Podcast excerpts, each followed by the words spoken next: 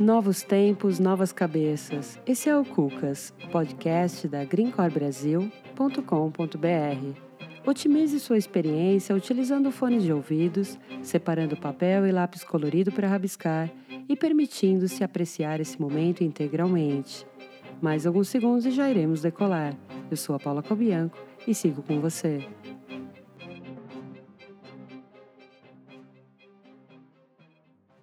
O objetivo desse episódio é sobrevoar o universo das empresas evolutivas e os pilares comuns que as sustentam. Pensar em propósito evolutivo e pensar também em como ampliar a nossa percepção para compreender o que os fenômenos do mundo estão nos mostrando. É importante aprender como outras cucas funcionam e como se percebem em seus ecossistemas e isso nos ajudará a romper nossas próprias bolhas de estagnação e buscar entendimento sobre novas maneiras de caminhar no mundo e humanizar o ambiente corporativo. Ainda mais nesses tempos tão desafiadores que estamos vivendo. Tempos de home office, tempos de isolamento social, onde nem sabemos direito onde começam e terminam nossas funções pessoais e profissionais. O nosso Cuca da vez é o Henrique Catarreira e ele mesmo irá se apresentar e contar um pouco de sua trajetória nada convencional. Vale a pena conhecê-lo. Em tempos de quarentena, não poderia ser diferente, o nosso episódio foi gravado remotamente via Skype, numa manhã de quarta-feira. Esteve conosco a nossa coprodutora Megumi Kawauchi, diretamente de Lisboa, Portugal. Anote as palavras que você não entendeu muito bem e dê um Google. Isso ajudará muito na construção do seu aprendizado. Lembre-se, você pode ser sua própria universidade e construir de forma independente os temas que deseja aprimorar. Arrisco dizer que os tempos difíceis e de crise parecem ser mais eficientes para nos conscientizarmos de quão tudo no mundo e nas nossas vidas é VUCA. Eu explico o quanto tudo é volátil, incerto, complexo e ambíguo precisaremos estar presentes e atentos para desenvolvermos um propósito evolutivo em nossas vidas pessoais e organizacionais. Pensa nisso. Desejo a você um bom episódio. Meu nome é Henrique Catarrira, é, eu sou sócio da Cuidadoria, que é uma empresa de é, desenvolvimento humano e organizacional. A gente trabalha com desenvolvimento de líderes, com design organizacional, com é, a gente trabalha muito com cultura organizacional também. Eu venho de um de um background de tecnologia, trabalhei com TI é, por 20 anos. Uh, dentro da minha carreira, eu trabalhei em várias áreas, né? Treinamento, desenvolvimento, é, gestão de projetos, implantação de ARP, é, projetos de infraestrutura, etc. E é, passei um tempo no Japão também. Eu trabalhei entre 2002 e 2010 no Japão. Meu, o meu último emprego lá no Japão foi numa, numa multinacional argentina. Aí voltei para o Brasil em 2010, consegui um trabalho numa multinacional japonesa. Em 2014, é, eu comecei a fazer alguns questionamentos sobre, sobre minha carreira, sobre é, o que é que me o que é felicidade, o que é que me faz feliz. E nessa busca é, eu consegui, uh, eu peguei as minhas férias e fui fazer um voluntariado numa ecovila, é, na ecovila de Terra Una, é, que fica no sul de Minas. E é, esse voluntariado era para ajudar num, num evento, numa imersão de um curso chamado Gaia Education, que é um curso de design de comunidades sustentáveis, design e sustentabilidade. E lá eu conheci uma galera assim bem diferente, é, descobri que existem novas formas de se organizar, de se colaborar, de trabalhar orientado a um propósito, né? É, olhando para a natureza, olhando para a sustentabilidade, olhando para as pessoas. E eu estava lá no meu terceiro, quarto dia é, como voluntário e era o dia, era o meu turno de limpar um, o banheiro seco então, estava lá num dia de sol, todo suado, e aí eu tive uma epifania, assim, né? Eu percebi que eu estava ali é, muito mais feliz e realizado entregando um banheiro limpo do que entregando um projeto de 300 mil dólares para um cliente. É, e aí isso me mexeu muito e pensei, eu acho que eu, o propósito da minha vida é limpar banheiro, né? e aí, aí no outro dia eu tive a mesma sensação, varrendo o pátio, picando legumes, né? É, e aí eu voltei para São Paulo, é, mexido, né? É, falei, cara, isso está errado, preciso mudar a minha vida. É, trabalhar aqui não está fazendo sentido nenhum.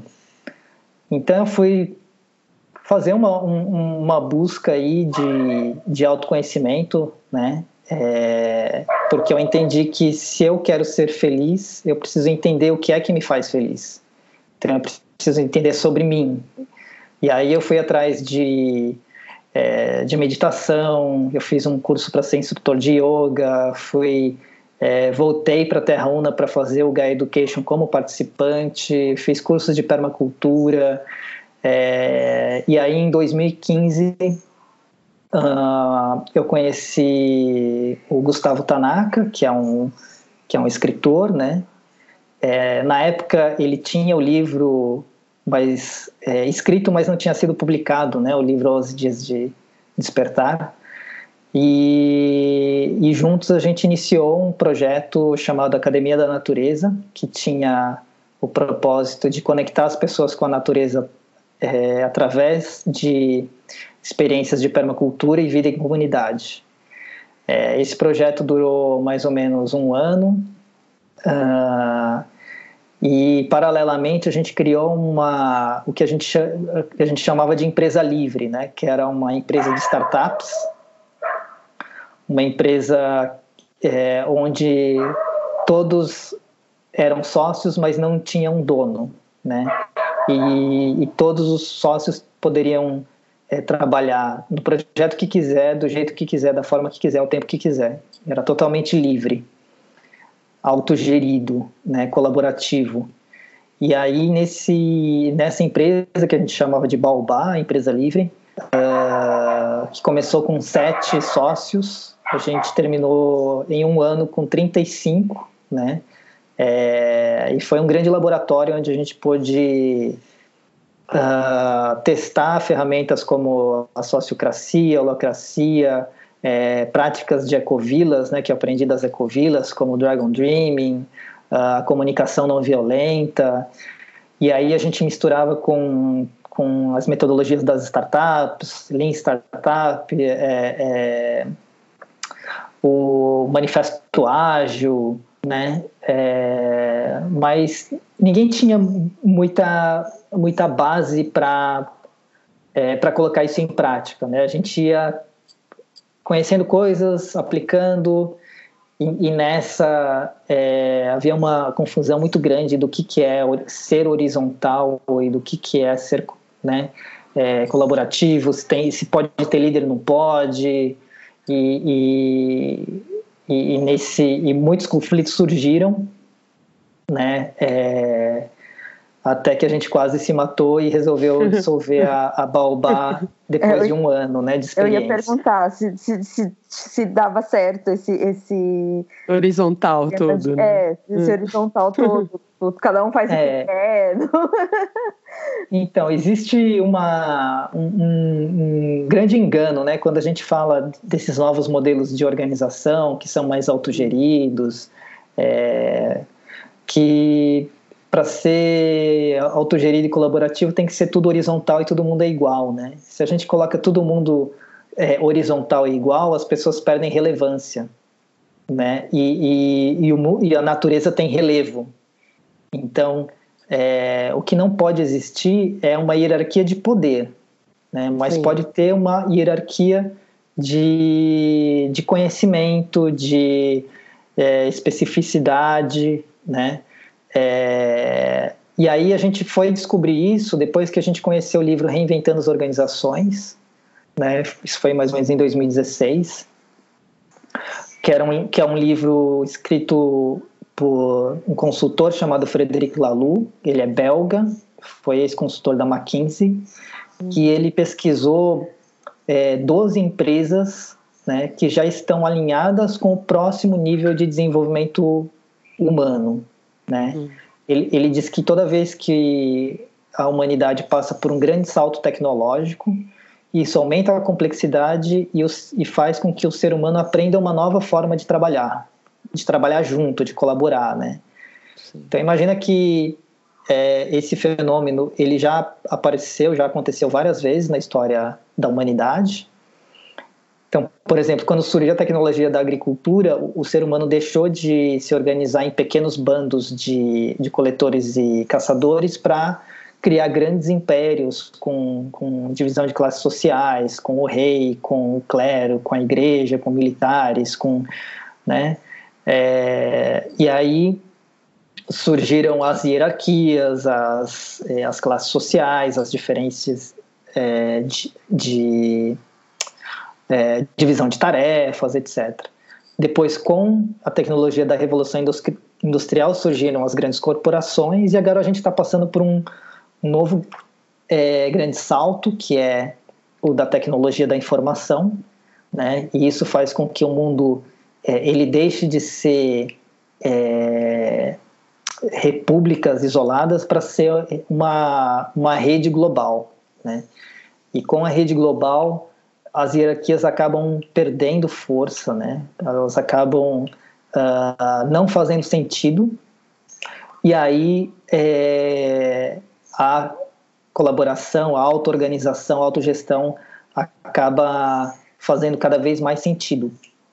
Né? Então, o, esse livro, Reinventando as Organizações, ele, ele traz exatamente isso. Né? Ele foi pesquisar 12 empresas que já estão nesse, nesse novo, nessa nova etapa de desenvolvimento humano e organizacional. Né? É, e ele mapeou essas práticas e uh, ele conseguiu, uh, nesse mapeamento, chegar na seguinte conclusão, né, que existem uh, três grandes pilares, né, que são os pilares dessas do que ele chama de organizações evolutivas, que é a integralidade, a autogestão e o propósito evolutivo. Né? Então essas empresas elas precisam é, trabalhar esses três pontos. É, eu acho que eu fui muito além do que. Não, do mas, que história, é... mas não, mas é, é, intuitivamente você veio descendo nas próximas perguntas, então é, Ai, é isso mesmo. E você pode conceituar para a gente o que é uma empresa evolutiva, que pilares ela, é. a gente espera que ela tenha? Bom, é, Frederic Laloux ele, ele é, mapeou as práticas dessas organizações, é de 12 organizações no mundo todo, com mais de 100 hum. funcionários e com práticas é, inovadoras né, há mais de cinco anos, então não são empresas pequenas, é, não são só ONGs, né, são uhum. empresas de, de setores diversos, tem indústria, é, tem serviços, tem escolas, tem hospitais, é, e aí ele, ele uh, ele identificou o seguinte, né, que apesar dessas empresas serem totalmente diversas e não conhecerem os, as práticas umas das outras, elas uhum. tinham práticas muito parecidas, né, e ele resolveu agrupar nesses três pilares, que é o propósito evolutivo, a integralidade e a autogestão. Então, o propósito evolutivo, ele traz o seguinte, né, ele é como se fosse uma, uma evolução do planejamento estratégico sabe aquele planejamento que as empresas até hoje fazem, né? A maioria das empresas fazem de é, pegar os dados do passado é, e projetar ela para o futuro, é, uhum. prever um crescimento, né? Se tudo der certo, se o PIB aumentar, não sei o quê, então a gente vai crescer x% e para fazer e para fazer esse crescimento a gente vai ter tal orçamento e aí a gente vai cascatear esse orçamento e tudo vai dar certo. Né? Então, esse pensamento ele funcionava lá na, no, na, na, idade do, do crescimento industrial. Né? É, agora a gente está na era da internet, então o, é, é o famoso mundo VUCA, né? volátil, incerto, uh, complexo e ambíguo. E ambíguo. Então, não dá mais para fazer planejamento de 5, 10 anos, porque de repente daqui dois meses pode surgir um aplicativo, uma tecnologia, algo que, que, que vai mudar o cenário em muito pouco tempo.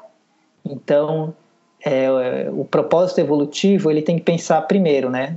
Qual que é a razão social da nossa organização? Todo, toda organização tem uma razão social, né? Tem um, tem um porquê de existir. Então, se conectar com esse porquê, por que, que a gente existe, do que, que a gente cuida, né? E, e a partir daí ampliar a percepção do que, que o mundo está pedindo da nossa organização. Né? Então, é mais ir no é, no perceber e responder do que no comando e controle. Né? Do que eu tenho um budget e eu preciso é, controlar isso para conseguir atingir as minhas metas. É, e, inclusive, algumas empresas que ele pesquisou não têm metas, né? É, eles, eles sabem qual é o propósito, né? Eles sabem do que, que eles precisam cuidar, mas as metas elas podem ser é, algo que, que limita muitas vezes, né? Então, e, e as metas são muito duras. É, então, tem muitas empresas que, que, que não têm metas, algumas têm, têm né, alguns drivers, mas isso não é, é fixo, ele pode ser alterado. Uh, e outras não tem meta nenhuma, elas só tem, tipo, nosso propósito é esse, cuidar bem dos nossos clientes, cuidar bem dos nossos pacientes, e assim vai. Um segundo pilar é que ele chama de integralidade. Né? O que, que é integralidade? É um pouco daquele, da, daquela conversa que a gente teve antes, né? De é, como é que eu faço para trazer toda a humanidade para dentro da organização? Então, assim, muitas organizações é, é como se fosse quando você coloca o, o dedinho ali no na biometria, né? Você tem que deixar de ser quem você é para ser outra pessoa, né? Então você e quando você faz isso, você pode deixar para fora é, é, todo um potencial de criatividade, né? De uh, de habilidades que você né, é, poderia aportar, mas não aporta porque você está restrito a um crachá, a, um, a, um, a um, uma descrição de, de cargo e salário. Né? Então, como é que faz para a gente acolher é, né, todos os seus talentos, né, é, toda a sua humanidade, e ao mesmo tempo, né, quando a gente fala assim, ah, então vamos trazer a Paula integral para cá, né, com a sua inteligência racional, com a sua inteligência corporal, artística, musical, emocional, etc. É... Mas, ao mesmo tempo, quando a gente faz isso, a gente também permite que, que venham as sombras também. Né? Então, a inteligência emocional também vem com, com as sombras da emoção, da, de, de emocionalidade, de, de excesso de, de sensibilidade, né? Então, como é que a gente faz para acolher isso, né? E, e, cuidar disso também. Então, na, é, em organizações evolutivas, a gente não trabalha com cargos e salários, e sim com papéis. Então, uma pessoa pode energizar um ou mais papéis. Então, eu posso ser. É, eu posso energizar um papel de, de tecnologia, né? Eu posso ser um líder no papel de tecnologia, mas eu posso ser um aprendiz em outro papel, sei lá, de comunicação, de design, né? E assim eu posso é, dar vazão ao meu, ao, ao meu técnico em, em, em, em, um papel e o meu criativo em outro, né? Então, assim, é, e, aí, e assim a gente não fica preso a, a esses cargos e salários, né? É, outra coisa Outro pilar muito importante das organizações evolutivas é a autogestão, né? E, e a autogestão tem muito a ver com é, distribuir o poder, né? E deixar esse, esse, esse o poder visível, né? Então uh, a gente falou um pouquinho antes sobre o, a existência ou não de hierarquias, né? é, nas organizações evolutivas, as hierarquias existem, mas não são hierarquias de poder, são hierarquias é, de especificidades.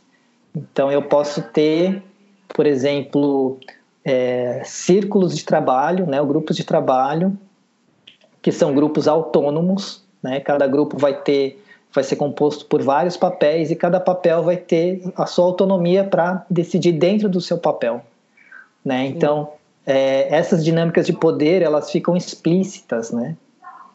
É, é o tal do é sair do poder com, é, da, desculpa, sair do poder sobre para ir para um poder com, né? E, e, esses círculos eles também tomam decisões em conjunto, né? É, e essas decisões elas não são decisões uh, por consenso na maioria das vezes, né? Que é, a pergunta do consenso é aquela: todos concordam? Aí quando você faz essa pergunta, todo mundo quer opinar, né? Uhum. E muitas vezes essa opinião não é porque eu quero é, é contribuir para a melhor decisão, mas às vezes é uma, é uma contribuição que vem do, do ego, né? Eu quero participar, eu quero, né? E, e a pergunta do consentimento é o seguinte: é, alguém tem alguma objeção em cima dessa, dessa proposta que eu apresento? Né? É, então, é uma, é uma pergunta que, que ela traz outros valores, né? Então, se alguém tem uma objeção, é porque alguém enxerga que a minha proposta pode causar algum, algum risco para a organização, para o né, cliente ou para quem, quem quer que esteja envolvido naquela decisão. Né? Então essa pessoa vai contribuir, assim, ó, eu vejo uma é, é, é, eu vejo um risco nisso, eu gostaria de, de objetar, né? É, e quem traz objeção, ela também precisa fazer parte, né, do, do é, da da alteração dessa proposta, né? Ela precisa integrar isso também. Uhum. Então, basicamente são são esses os os pilares, né? E aí voltando um pouquinho lá para a experiência da Baobá, né? Por que, que será que ela não funcionou? É, eu acho que ela não funcionou porque as pessoas estavam muito apaixonadas pelo, pela autogestão, pela liberdade, né? É, mas elas não tinham um propósito comum, né? Todo mundo queria trabalhar de uma forma autogerida, autorresponsável, autônoma, mas qual que é o nosso propósito? Por que, que a gente está junto, né? Só para uhum. criar um modelo diferente, né? Uhum. Então eu acho que foi um pouco disso. Eu acho que as, os três pilares são realmente importantes para que uma organização seja evolutiva. E você estava falando do, da, da, coisa dos níveis de consciência e tal, e o Lalu fala sobre os níveis de consciência. Você pode falar um pouco sobre esses níveis para gente? Sim é, ele traz esses níveis de, cons de consciência é, baseado no trabalho de Ken Wilber. Né? Ken Wilber é um é, ele é autor da teoria integral e, e, ele fala dos sete níveis de consciência, né? É, e não, na verdade ele fala de mais níveis. É que o Lalo deu uma uma simplificada para poder fazer essa ponte com as organizações. Né? Então, Lalu traz o nível vermelho, é, é uma escala de cores, né? começa do vermelho e, e vai lá para o violeta. Uh, o vermelho são as, as organizações tribais, é, de caçadores e coletores. É, eles se organizam, tem divisão de tarefa, o poder está na mão do mais forte, né? E a grande metáfora é, que são as é, é, são matilhas de lobo. Né? Então, até hoje existem organizações que trabalham dessa maneira. Por exemplo, as milícias, as máfias, né? É, algumas tribos é, nativas bem antigas, mas é, e, e, todos esses níveis elas coexistem hoje. O segundo nível é o, é o âmbar, Uh, a metáfora são os militares, então são organizações que são uh, baseadas em, em hierarquias, em, em, processos bem definidos, é, no conformismo, né? Então, é, eu nasci camponês, vou morrer camponês. Eu nasci militar, vou, vou morrer militar. Né? É, tem essas... É, é, muito difícil de eu, de eu sair de um, de um, de um nível para o outro, né? É, a, empresas de gestão pública são muito assim, militares, é, é, escolas públicas, né? Aí o, o, terceiro nível é o que ele chama de laranja, ou realizador, que são as, as grandes corporações, é, baseados muito na, na meritocracia, na inovação, no desenvolvimento da administração científica, né, de, de métricas. Uh, e a grande metáfora é que essas organizações são como, como máquinas. Né, e sendo uma máquina, todo mundo, cada, cada pessoa, cada recurso é uma pecinha dessa máquina que, bem azeitada, ela vai funcionar bem e baseado muito no comando e controle, né? Aí hum, depois temos as organizações verdes ou pluralistas, né? Que foi é, que, que são mais organizações pequenas, ONGs, cooperativas que trabalham muito no, no esquema horizontal, né? É, decisões baseadas em consenso, uh, onde a cultura da organização e o bem-estar das pessoas é muito mais importante do que o lucro e da, do que a produtividade. O próximo nível que é o que eles chamam de evolutivo ou teal. Teal é uma cor que é um verde azulado, um azul esverdeado, né?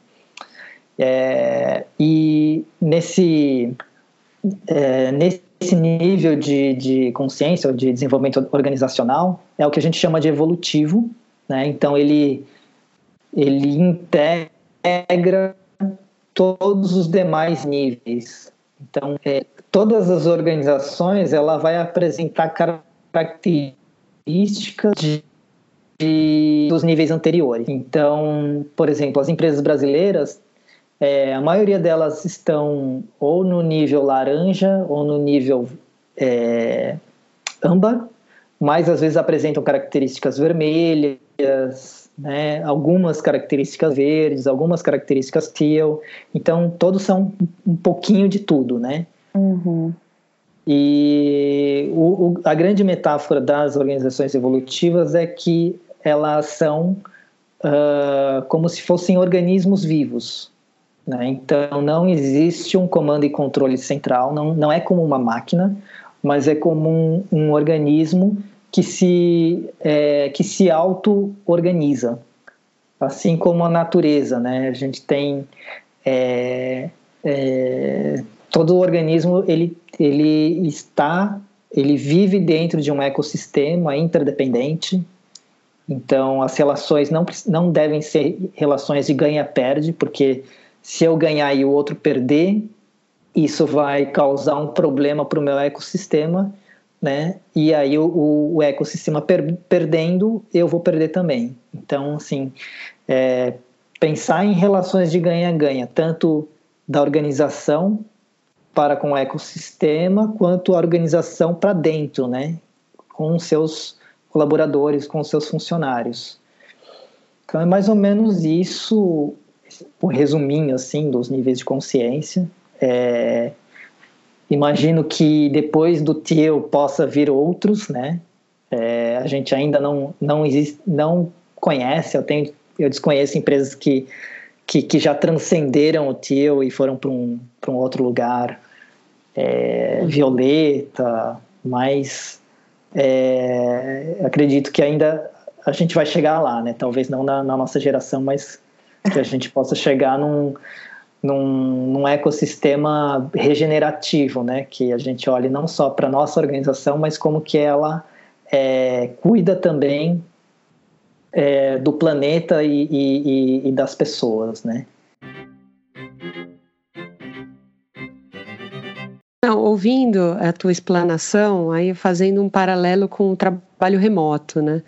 Uhum. Pode ser que talvez é, seja a falta do esclarecimento de muitos desses conceitos e práticas que estejam viabilizando hoje em dia o trabalho remoto, tornando ele, mais, tornando ele até insalubre A gente vem escutando relatos e depoimentos de pessoas que estão trabalhando mais horas, tendo que responder mais e-mails, mais videoconferências e não estão saindo do lugar. A gente consegue fazer Nossa, um paralelo. As conferências estão bombando agora, né? Porque eles uhum. fazem videoconferência para tudo.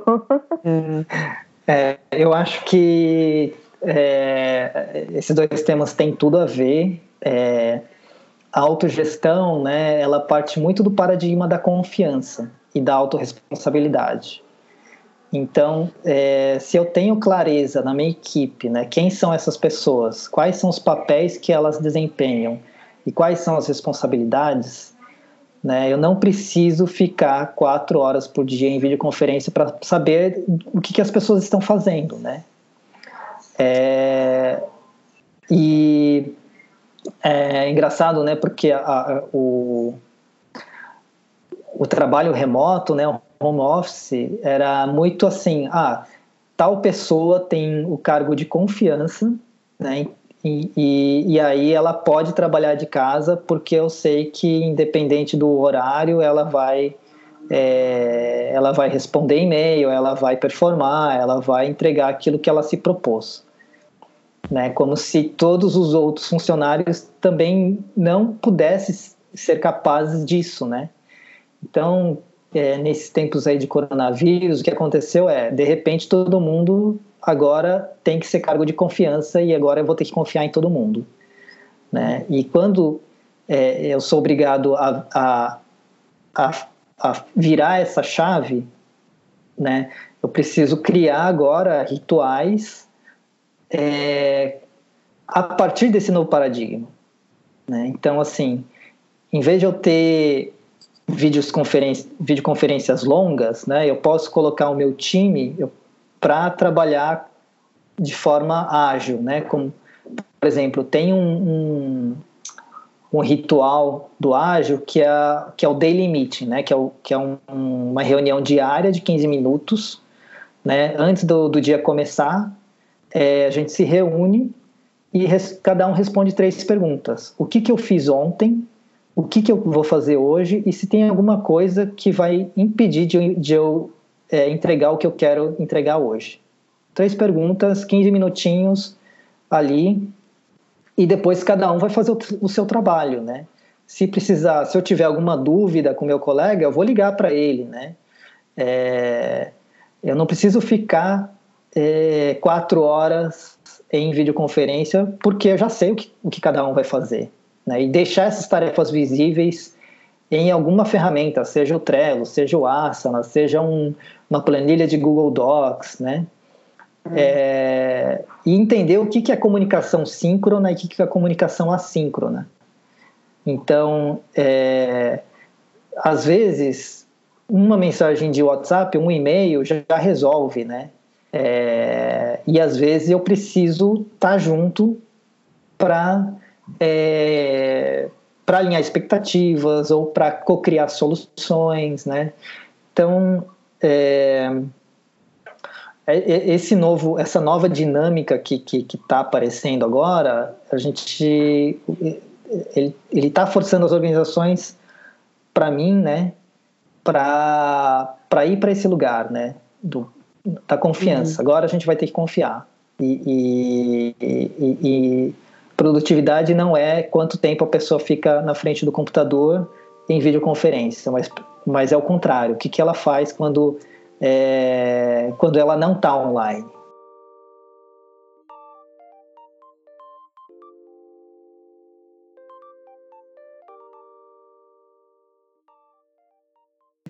O Henrique, qual é o papel da escutatória? Né? Nós também lemos um artigo seu publicado no Medium sobre crise de percepção. Você consegue contar um pouco para a gente?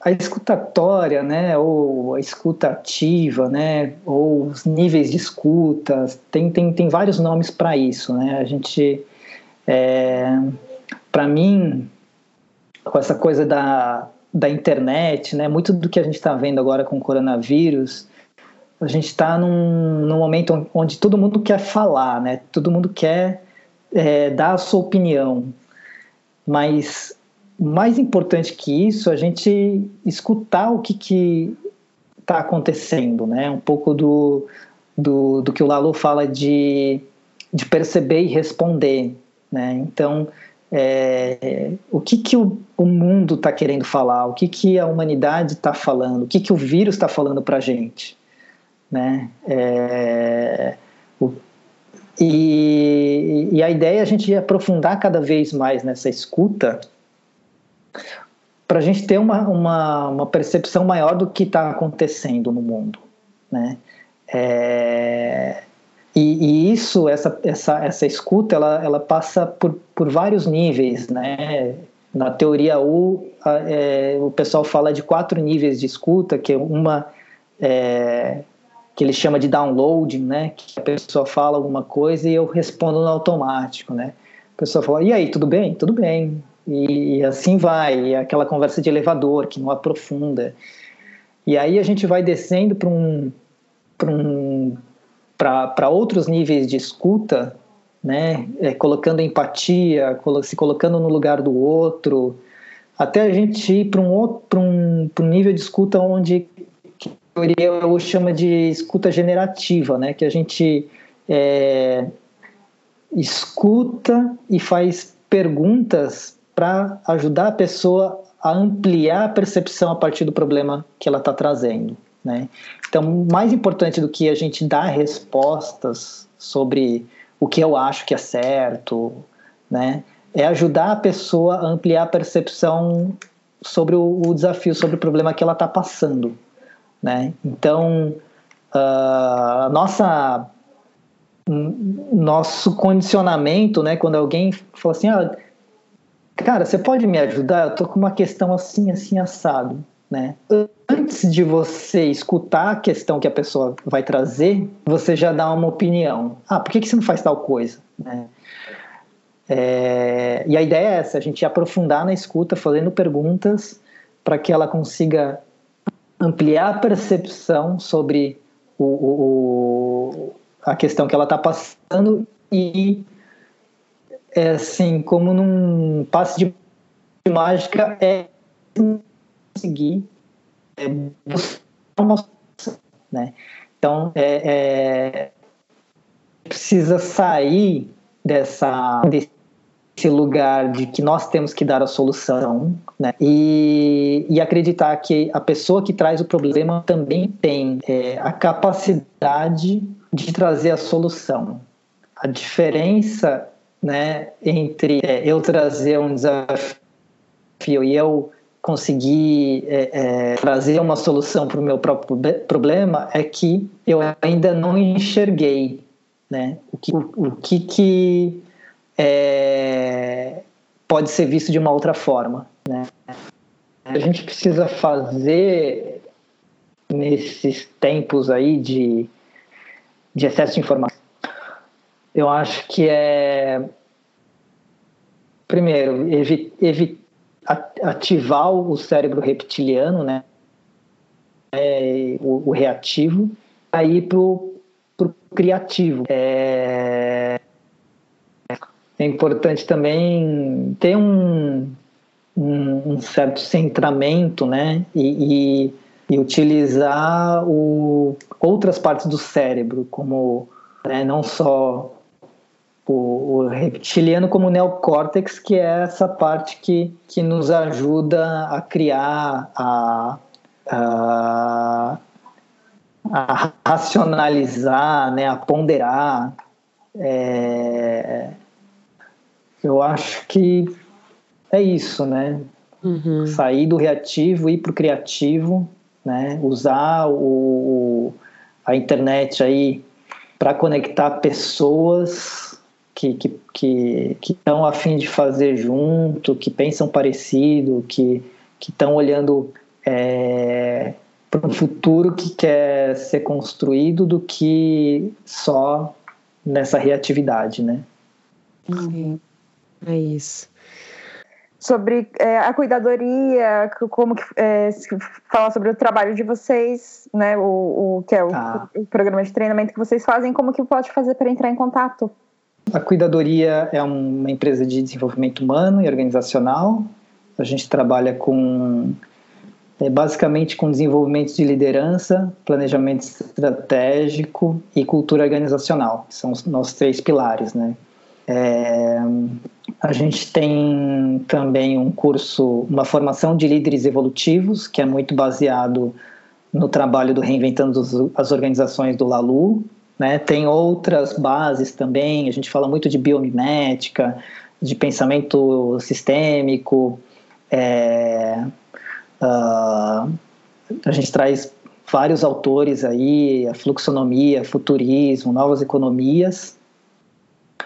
É, esse curso é, é, feito uma vez por ano, a gente já está uma turma fechada. E a gente também faz trabalhos em organizações, né, com consultorias, com facilitação de processos. A gente tem muitos trabalhos também é, nesse período aí, principalmente do coronavírus, a gente tem feito alguns encontros. A gente tem uma comunidade de líderes evolutivos, que é uma comunidade onde a gente se reúne mensalmente e tem uma plataforma onde a gente compartilha conteúdo, é, a gente faz uma curadoria de conteúdo lá. Dastrem aí, fiquem ligados que a gente vai mandar informações aí de liderança sobre como como lidar com essa situação a partir de, de um outro de um outro ponto de vista, né? Ah, legal. Uma outra ótica. Ajudar a ampliar a percepção aí sobre o que está acontecendo no mundo. Queria fazer um convite também Claro. É, Para quem quiser baixar o PDF do livro Reinventando as Organizações, é só entrar lá no cuidadoria.com, é, no esquema Pague o, o quanto você acha que vale. Uma boa dica aí para quem está em casa, de quarentena, uhum. é, quer ler algum conteúdo que seja relevante aí para o mundo, né? Para esse momento de mundo que a gente está vivendo agora. É, é bem legal, recomendo. E quem quiser aí entrar em contato com a gente, pode entrar no www.cuidadoria.com, sem BR, ou no Insta, no arroba cuidadoria. Conversa foi excelente, dava para a gente ficar muito mais horas aí. Já fica o convite, você encontrar uma janelinha aí na tua agenda para a gente gravar mais um pouco. Já fica o convite para a gente trabalhar um outro assunto aí juntos, né, Meg? Eu não sei se você sabe, Henrique, a Megumi está em Portugal. Ah, é? É, eu tô, em, eu tô em São Paulo, Megumi em Portugal. Você tá onde, Henrique?